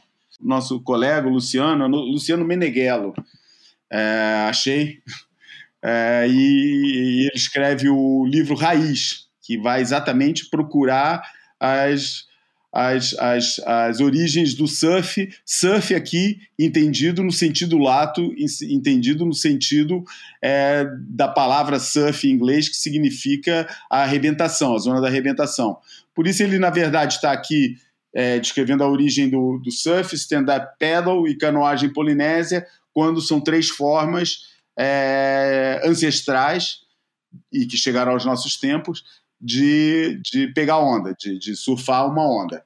Por isso ele está tratando do surf no sentido lato, deixa de fora o, o a, os, as coisas, o, a posição deitada, o bodyboard e as paddleboards, e, que é a forma original, e deixa de fora também o body surf, que é, o, é a origem de tudo. Mas é, é, aí tá, Luciano Meneghello, o livro chama Raiz, por enquanto só existe em digital, acho que é fácil de achar no Google. É na plataforma Raiz, Hotmart. Ou isso, na plataforma Hotmart, exatamente. E quem quiser, eu acho que me parece uma, uma, uma pesquisa interessante que se faz e que poderá abrir caminhos para para novos interesses. Desculpa a interrupção, mas eu precisava dar. Estava me incomodando muito não saber, não, não ter de cor aqui o, o, o apelido do, do Luciano. Luciano Meneghello. Está na mão. Bom, sobre notícias curiosas e ancestralidade, é, dia 14 de agosto, Dashiell Pearson publicou no Surfline uma notícia que, que é, bem, é bem curiosa. Não é, não é tanta surpresa para quem conhece mais ou menos como é que funciona a, a história da, do, do Havaí, Polinésia e aquela navegação toda que, que acontecia. Mas essa notícia de que o, o Doug Falter, que é um fotógrafo e que também gosta de pegar onda em Waimea, perdeu uma prancha dele em 2018, num dia médio em Waimea, num dia de, de 20 pés, 10 pés havaianos, que para nós mortais é mais ou menos 50 pés. É, ele perdeu a prancha dele, tinha muita, muita correnteza, e era uma prancha que ele adorava. E ele colocou na rede social que ele queria reaver a prancha. E aconteceu que, dois anos depois, a prancha foi achada na, nas Filipinas. 5.200 milhas. Quem é que sabe fazer conta aí de milha com quilômetro? Mas, enfim. Ah, esse número grande, não sei não. Dois anos... 8 mil quilômetros. Hã? Vai dar uns 8 mil quilômetros. Dois anos depois, a prancha foi achada através de rede social e tal. O cara publicou uma foto da prancha encontrada na, nas Filipinas. É uma prancha shapeada pelo shaper Lyle Carson, uma 10 e 6. E era a prancha que o cara adorava e a prancha foi encontrada. E o Surfline faz uma pequena entrevista perguntando se o cara gostaria de reaver a prancha e tal. Ele diz: não, agora deixa lá. Se, chegou até lá, deixa ela lá. Né? A prancha passou por tanta coisa, né? Mas não deixa de ser interessante como é que a, a corrente levou essa prancha para Filipinas intacta, né? Isso é incrível. Imagina o que, que não faziam os polinésios há 400 anos atrás, 500 anos atrás. Hein, João? Tem cada história dessa. Isso lembra um pouquinho para você a expedição Contique? Lembra, o, aliás, o, o a, a, informação que o Luciano mandou hoje para mim, para o WhatsApp, como a, a, título de complemento, é, são alguns caras que estão tentando é, reabilitar o, o, Thor Heyerdahl. O Thor, o Thor só para quem não, não sabe o que, que a gente está falando, o Thor Heyerdahl era um antropólogo, acho que era antropólogo, não sei, formação não interessa. Era um, um cientista norueguês que é, nos anos 40, salvo erro, resolveu tentar provar que a, que a colonização das ilhas da Polinésia tinha sido feita a partir de povos pré-incas da América do Sul. E para isso ele construiu uma jangada que ele batizou de Contique, que era o deus Sol dos Incas. É, e, e, e, uma jangada foi construída segundo tudo que eles, segundo a pesquisa que ele e os colegas dele fizeram sobre a forma de construir jangadas do, da, dessas civilizações, é, construíram uma jangada o mais próximo possível daquele, daquele método e se jogaram ali em Huachanco é, e pegaram a, a coroa, a, a, a, pegaram carona da, da corrente de Humboldt, que é uma corrente que corre a América do Sul de sul para norte e ali perto das Galápagos faz uma guinada para a esquerda e vai acabar lá perto da, da, da Polinésia Francesa. Ah, e eles realmente vão parar na, na Polinésia, é, a expedição Contique vai parar lá, e para isso, para o Thor, isso foi a prova definitiva que ele precisava. É, isso foi desacreditado durante muitos anos por, pela comunidade antro, antropóloga, é, que contestavam a forma como o Thor estava chegando às suas conclusões, não que eles criticavam mais o método do que as conclusões, embora a nível de conclusões estava provado de que a, estava provado na época que a, que a, que a colonização e o povoamento das, das ilhas do Pacífico tinha origem asiática, mas novos testes de DNA estão revelando que existe é, traços de, da América do Sul de povos da América do Sul nos, em alguns povos da Polinésia. E, eles, e isso está servindo assim de respaldo para uma reabilitação da teoria do, do, do Thor Heyerdahl é, na, por época do Contique. Mas se a gente olha para um mapa daqueles, é, principalmente daqueles mapas em formato GIF que tem a ilustração das correntes no, no Oceano Pacífico, pô, a gente vê que Cara, tudo aquilo que, o, que os diziam que os polinésios eles se guiavam através principalmente das estrelas e dos padrões do mar.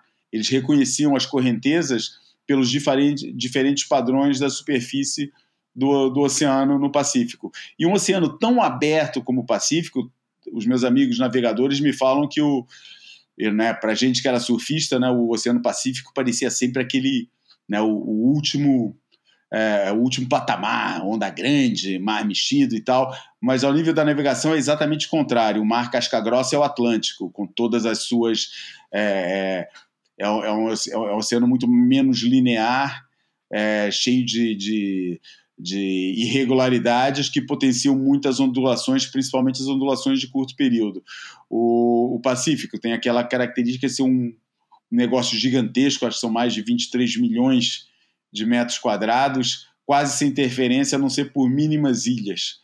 Um, e, e, e isso facilita, por um lado, deve facilitar o, lado da navegação através de correntezas, porque realmente as correntezas ali elas correm soltas no seu, no seu, na sua interação e, e, e não havendo obstáculos pelo meio, é bem provável que você pegue uma corrente num lugar ela vai te jogar no outro lugar sem grandes interferências.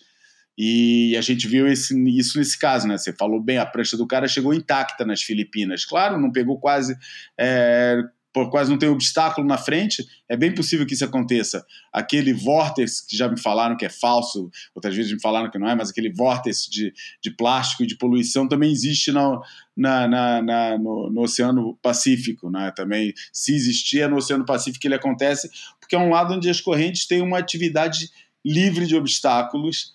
As correntezas têm essa, essa, essa liberdade de circulação, que só é limitada por elas mesmas, né? E que torna possível esse tipo de, de, acontecimento, como a gente viu aqui com a prancha desse camarada. E eu acho fascinante, né? Acho fascinante a, a coisa. Dá direitinho.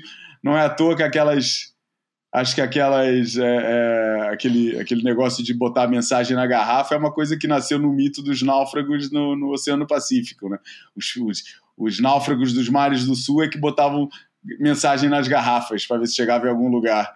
Pelos vistos, está explicado né, aí por que, que chega mesmo estão chegando, que esses novos estudos estão demonstrando, é que houve um contato. É, em certa época, houve um contato entre os povos da Polinésia e os povos da América do Sul. E eles estão investigando em que condições se deu esse, esse contato. E, pelos vistos, teve muito mais troca de um lado para o outro no Pacífico naquela época do que o que a gente sabia até agora. É, eles estão descobrindo o DNA é, de, nativo, de, de, nativos americanos nos povos da Polinésia. Eles estão. É, é, a outra coisa e... que eles estão. Que eles estão é, eu tô, eu tô lendo agora enquanto a gente está conversando, mas eles estimam que existia 800 anos atrás é, entre 8 e 20 milhões de pessoas que prosperaram aqui na Amazônia antes de ser tomada pelo cataclismo da conquista europeia. Enfim, que existia muito mais gente do que o estimado. Ah, é, é, mas tem muita teoria a esse nível, e eu acho legal esse tipo de informação. É que eu gostaria de ver um cara que está fazendo um livro sobre a história de África fazer né, esse tipo de, de, de, procura, de pesquisa, que sai fora do âmbito do surf, né, cara? Porque eu acho que escrever uma coisa sobre surf e só um negócio sobre a história do surf em qualquer lugar que seja e ficar se confinando ao momento em que nego botou o pé pela primeira vez em cima de uma prancha é uma coisa muito pobre. Porque é, é eu acho que o surf é a história uma, da relação do homem com as ondas do mar.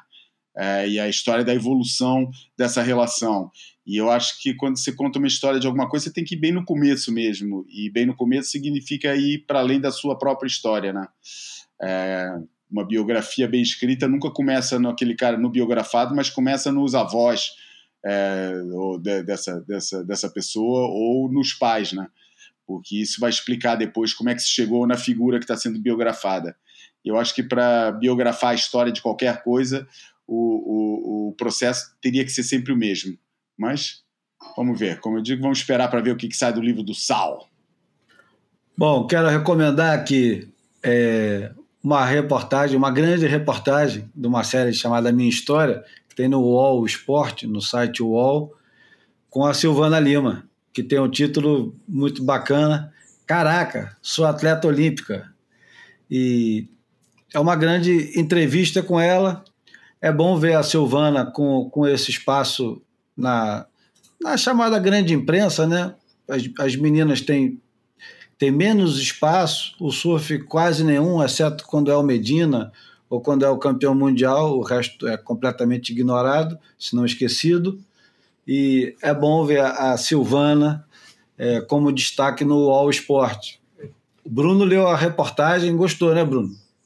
Gostei, Júlio. Vai, vai no, no, no, campo do num pouco que a gente já falou aqui hoje, que não traz nada de novo para quem conhece a biografada. Mas eu acho que, como você disse, é, é uma vitrine de grande imprensa, então vale, vale por isso, né? Por expor a figura da Silvana, que tem uma, uma trajetória pô, riquíssima, né, bicho? É, é um dos destaques desse, da, da questão social é, e, e, cultural, por que não, dela é, é essa, essa, história de ter sido criada na beira da praia lá em Paracuru e ter conhecido uma cama já ali na, na virada da adolescência para a vida adulta, né?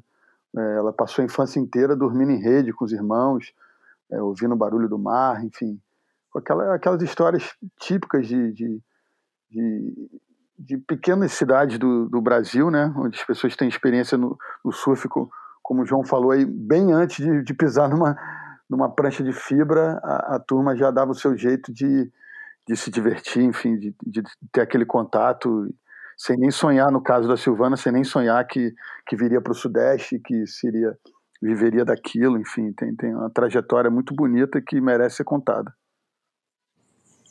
E, e, nessa mesma categoria, se pegar a história também de uma ex-multicampeã brasileira e uma figura muito interessante, que era a Diana Cristina, que também vinha de uma, de uma tribo de índios, é. não é, Bruno? É, uma tribo potiguara, né, que, que na verdade a, a galera confunde com com o Rio Grande do Norte, dos Potiguares, mas é uma, uma tribo indígena da, da, Paraíba, né, ali da Baía da Traição. Essa história também era uma história boa, que até foi razoavelmente explorada na época, mas que, como quase todas as outras, é, é esquecida. É. Tanto que na lista da. Eu não me lembro se a, a Diana Cristina estava na lista não, das. Ela não ficou. Aquela que o Globo fez, das 10 melhores, foi, foi uma das faltas mais sentidas. Foi, foi, ela não, não ficou na lista final, não.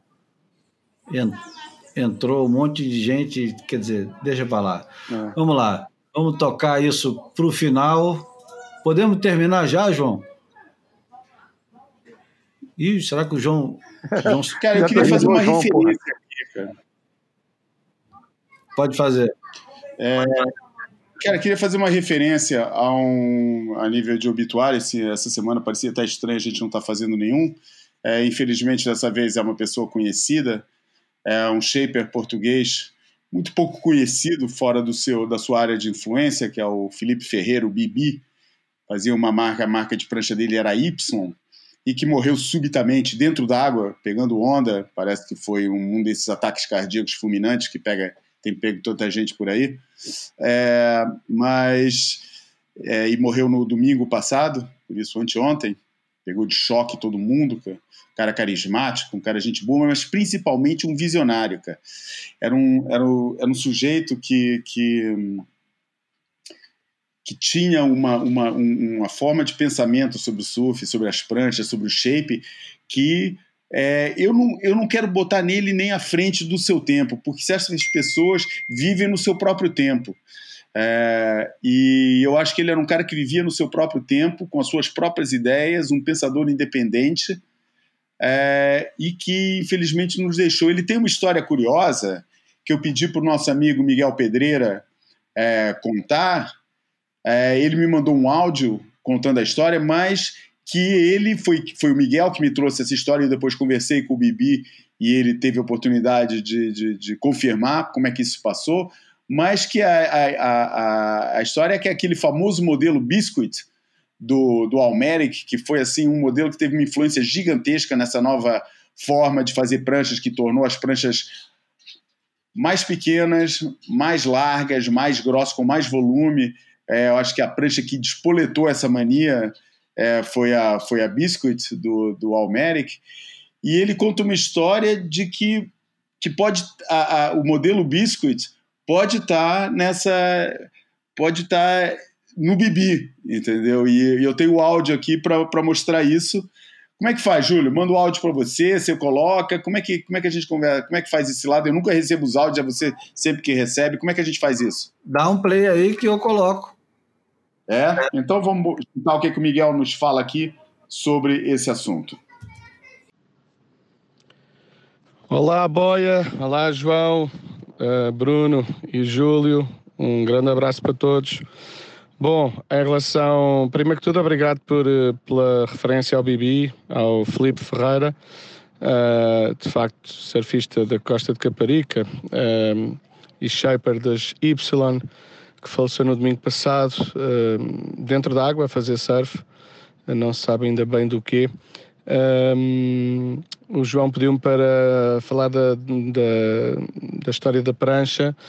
Então foi assim, um, e da, da, da Biscuit, da, da, Channel Islands, do Almeric. Um, o Bibi era um visionário, aliás, nós na Surf Portugal, o João já deve ter falado nisso, fizemos uh, um artigo sobre, sobre ele, uh, so, so, sobre algumas, algumas uh, características de, de, alguns surf, surfistas portugueses um, e, e apontámos o Bibi como o visionário. Um, e de facto o Bibi era um visionário um, em tudo na vida. como shaper então era incrível. Ele colocou, por exemplo, o Tito Costa, que foi o autor eh, do primeiro site eh, português de surf, o Mar Mar Mar, uh, com longboards, a fazer aéreos e a voar, enfim, ele desenvolveu muito uh, as pranchas com o Tito Costa quando ele competia. Uh, o Tito chegou a competir no início dos anos 90, final dos anos 80, antes de se virar para o cinema e para, e para a tecnologia mais. mas o Bibi, para poder acompanhar o Tito no longboard, uh, um dia com um mar muito pequeno, agarrou num kneeboard que ele tinha para lá de alguém e resolveu surfar na costa de Caparica, ondas pequenas, muito pequenas, uh, e, e começou com essa, com essa, com esse kneeboard a surfar e começou a desenvolver, a partir daí teve ideias e começou a desenvolver um tipo de prancha uh, com o seu grande amigo Pedro Carinhas, eh, era quase o, o, o piloto de testes do, do, do Bibi. Uh, os dois surfavam muito juntos, muitas madrugadas, uh, a desenvolver uma prancha. Ele desenvolveu uma prancha a que chamou Cookie. e a Cookie Uh, o Bibi era um fã incondicional do Tom Curran, completamente uh, fanzaço mesmo e uh, há um dia num campeonato ainda na Ericeira, aqueles mundiais, de, aqueles WQS da, Ericeira, um, eh, um que o Tom Curran entrou como wildcard já muitos anos após ter deixado o circuito. Um, eh, o Bibi foi lá, uh, levou uma cookie que fez à, à medida para o Tom Curran e ofereceu-lhe uh, ofereceu-lhe essa, essa cookie que ele tinha feito uh, para o Karen. Um, o Karen agradeceu imenso e teve ali um, pouco, um, um bocado a falar com ele sobre, sobre isso, sobre a prancha. Um, e, e, acabaram por, por, enfim, o Bibi veio todo contente, isso foi filmado na altura, na transmissão em direto, chegou-se a comentar isso, eu por acaso estava a comentar e sabia que, que o que é que estava a passar e então acabei por dar feedback às pessoas Uh, mas uh, o Bibi, quando veio para cima, veio com um sorriso na cara, todo contente, porque tinha feito, uh, tinha tentado retribuir, era a dimensão do Bibi, era esta. ele tentou retribuir ao Karen aquilo, tudo aquilo que ele nos deu. desta forma, né? através daquilo que ele melhor sabia fazer. Um, e, e, e uns meses uh, após uh, essa oferta do, do uh, da Cookie, ao Karen, uh, eis não que o Almeric aparece com a Biscuit. Eu não sei se é coincidência ou não, A realidade é que as más línguas dizem que o Almeric agarrou na, na cookie do, do olhou e fez um modelo dele uh, chamado Biscuit, que até, até, no nome tem a ver. Uh, mas pronto, não sei se é verdade ou não. A realidade é que aquilo que para mim interessa é que o Bibi era de facto um visionário, era um grande amigo e, hum, e era uma pessoa que uh, pouco conhecida mesmo em Portugal, uh, mas que muitos mereciam, uh, que ele merecia e muitos poderiam ter conhecido melhor. Fica, fica, o, fica aqui esta homenagem. Obrigado a vocês também. Um grande abraço a todos e até breve. Aloha! Tá aí a história, cara. É, como eu digo, é uma história que carece de muita confirmação, mas que não me espantava nada que fosse real, cara, porque né, para quem vê, para quem assistiu, eu já assistiu é, aquele filme, o Flow, que é a história do, do é a história do, do da Almeric, da, do Almeric da Channel Islands, e vê como os caras é, simplesmente ignoram determinados fatos que, que nem é preciso ser um cara muito informado, né? Mas um cara muito né? informado começa a reparar. Oi? Aquilo ali é manipulação. É, totalmente, cara. Por isso já vê que o cara tem, esse, tem isso no ADN, né? O cara tem essa. Ah, tipo, ah, para que contar a história verdadeira se a história que eu conto é muito melhor para mim? É, a gente já percebeu que o, que o, que o Almeric tem essa, essa postura. É, então, e daí, cara, eu acho bem possível que essa história é, tenha, tenha, seja real. É, eu experimentei uma prancha dessas, uma versão dessa, um dia sem onda, na Figueira da Foz. É, ele me emprestou uma prancha para pegar onda lá no Cabidelo, que era, que era a versão longboard dessa Biscuit, que é uma prancha que tem uma o, nose e o wide point, é, o wide point da prancha é bem na frente e ela depois vai caindo quase em gota é, pro, pro, até a rabeta. Cara, fiquei impressionado como aquela prancha funcionava, cara, impressionado, cara, quase sem onda, um, não era um longboard, era assim um mini long, de, devia ter uns 7 pés, 7, 7 8 pés, cara. porra, Fiquei impressionado como a prancha voava e como dava para fazer snap, cortar, cavar, recuperar, e tudo em onda muito pequena, cara. É, eu nunca pensei, o que eu que sempre tive uma dificuldade imensa de, de, impor a minha vontade a um longboard, eu acho que ele sempre impõe a vontade dele para mim. É, e, e, e, naquela época foi aquele momento que eu falei, cara, esse cara tá fazendo um negócio que ninguém tá fazendo. Ninguém. Ele começou a fazer isso ainda na época da anorexia das pranchas, cara. É, eu estava tentando descobrir que ano foi esse que o Curren veio a Portugal. É, que eu lembro que ele veio em Portugal em 90 ganhar aquele campeonato. Depois ele voltou com o wildcard em 95. Bom, é, esse eu estava aí. Era então, esse que eu ia lembrar. Que ele fez uma entrada na, não é Ribeira de Ilha. Ele foi lá para as pedras, é. entrou 200 metros atrás de todo mundo. E a galera entrou. Né? Isso. É, é verdade. E depois ganhou. É, ele depois disputou. Eu lembro dele disputar uma bateria com o Renatinho e, também. É, não foi esse ano, não, cara. Foi um ano mais tarde, porque foi no ano. Ah, eu sei que ano que foi. Foi 10 anos depois, foi 2005. Ah, aquela época, ou 2009. Não, é. 4, 5, que ele andou fazendo uma Euroleg, né? O John John era molequinho é, aí. Uhum. Foi 2006, cara. Foi 2006. Uhum porque foi o ano que o, o segundo ano da vitória do Saka uhum. e que foi um ano. Eu lembrei disso porque porque nesse ano o campeonato de Ribeiradilhas uhum. era meio festival de música também. Era festival de várias coisas, mas teve um festival de música esse ano que tocou, pô, tocou Toots and the Maytals uhum. nesse nesse festival, cara. É, e, e, e, o Curren estava amarradão porque ele falava que era a banda preferida de reggae dele e tal. E o Curren tocou também nesse ano. A banda dele, ele tinha acabado de lançar o CD dele, e aí ele, ele, ele tocou, e até foi um amigo nosso, um amigo do, do, do Saka, que é baterista.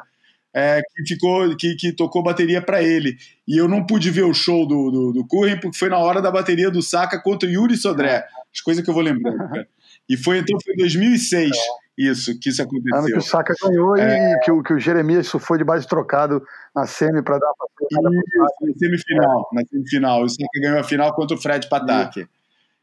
isso mesmo. E foi então nesse ano que isso deve ter acontecido.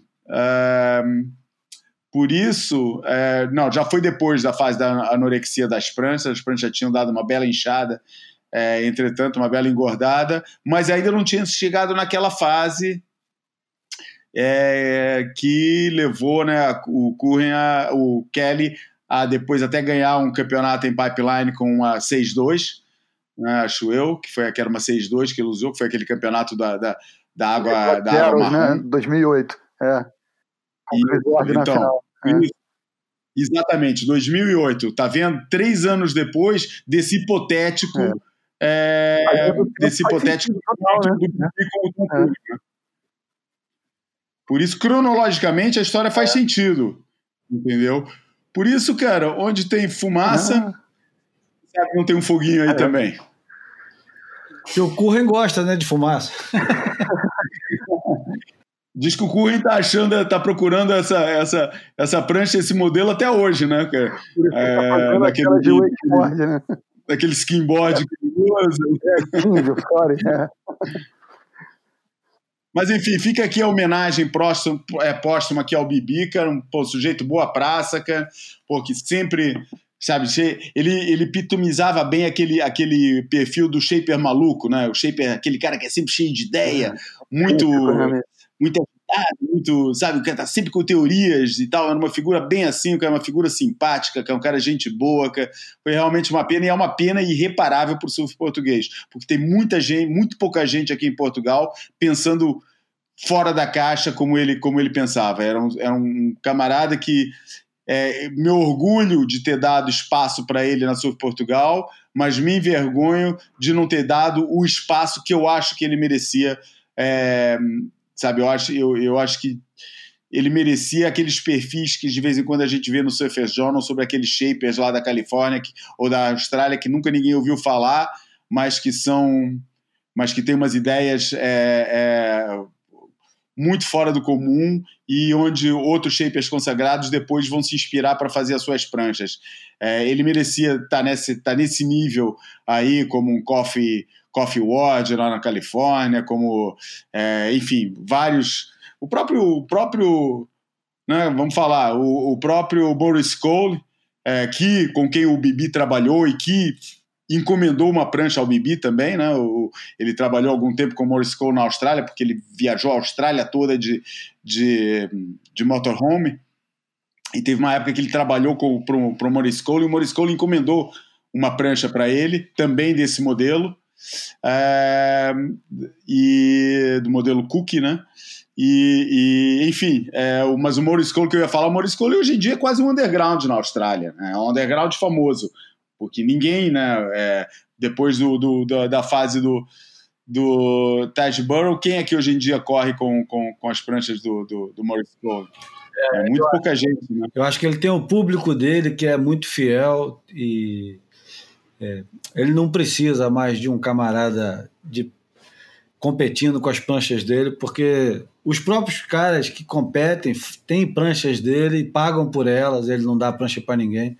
O Slater, o Slater está sempre fazendo prancha com ele, experimentando, querendo saber das ideias que ele tem.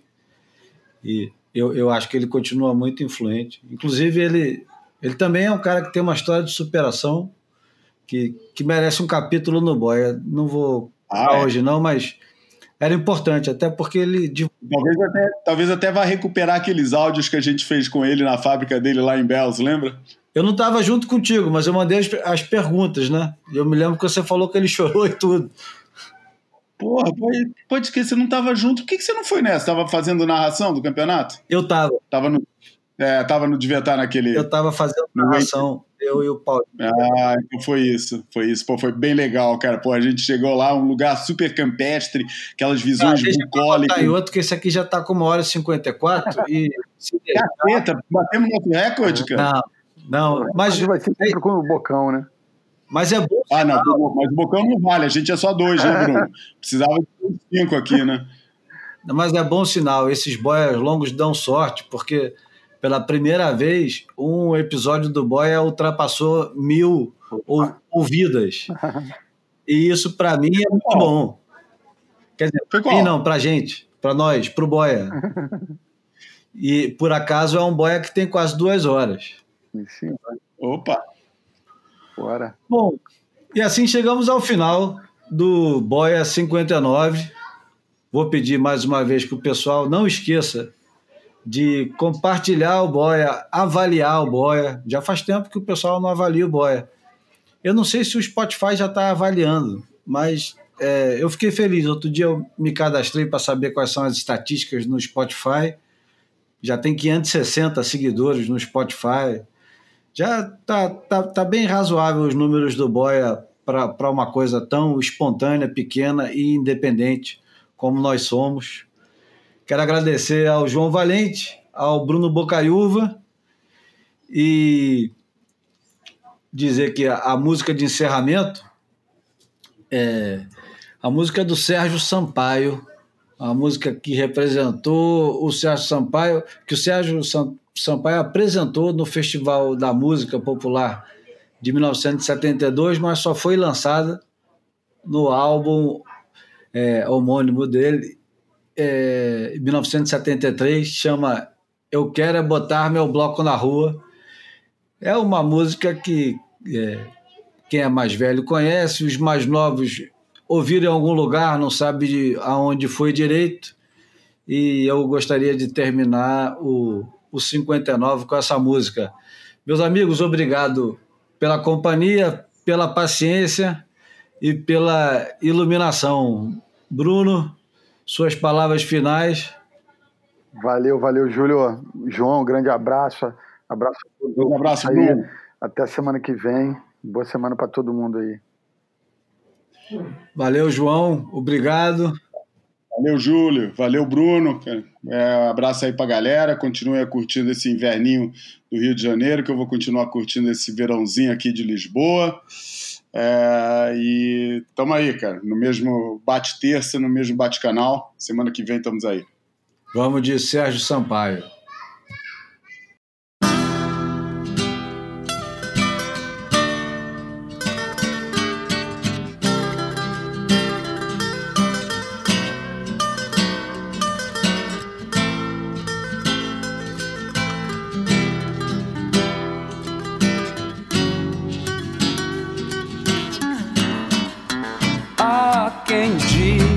Que eu dormi de toca, que eu perdi a boca, que eu fugi da briga, que eu caí do galho e que não vi saída, que eu morri de medo quando o pau quebrou. Há quem diga que eu não sei de nada, que eu não sou de nada e não peço desculpas. Que eu não tenho culpa, mas que eu dei bobeira. E que Durango Kid quase me pegou.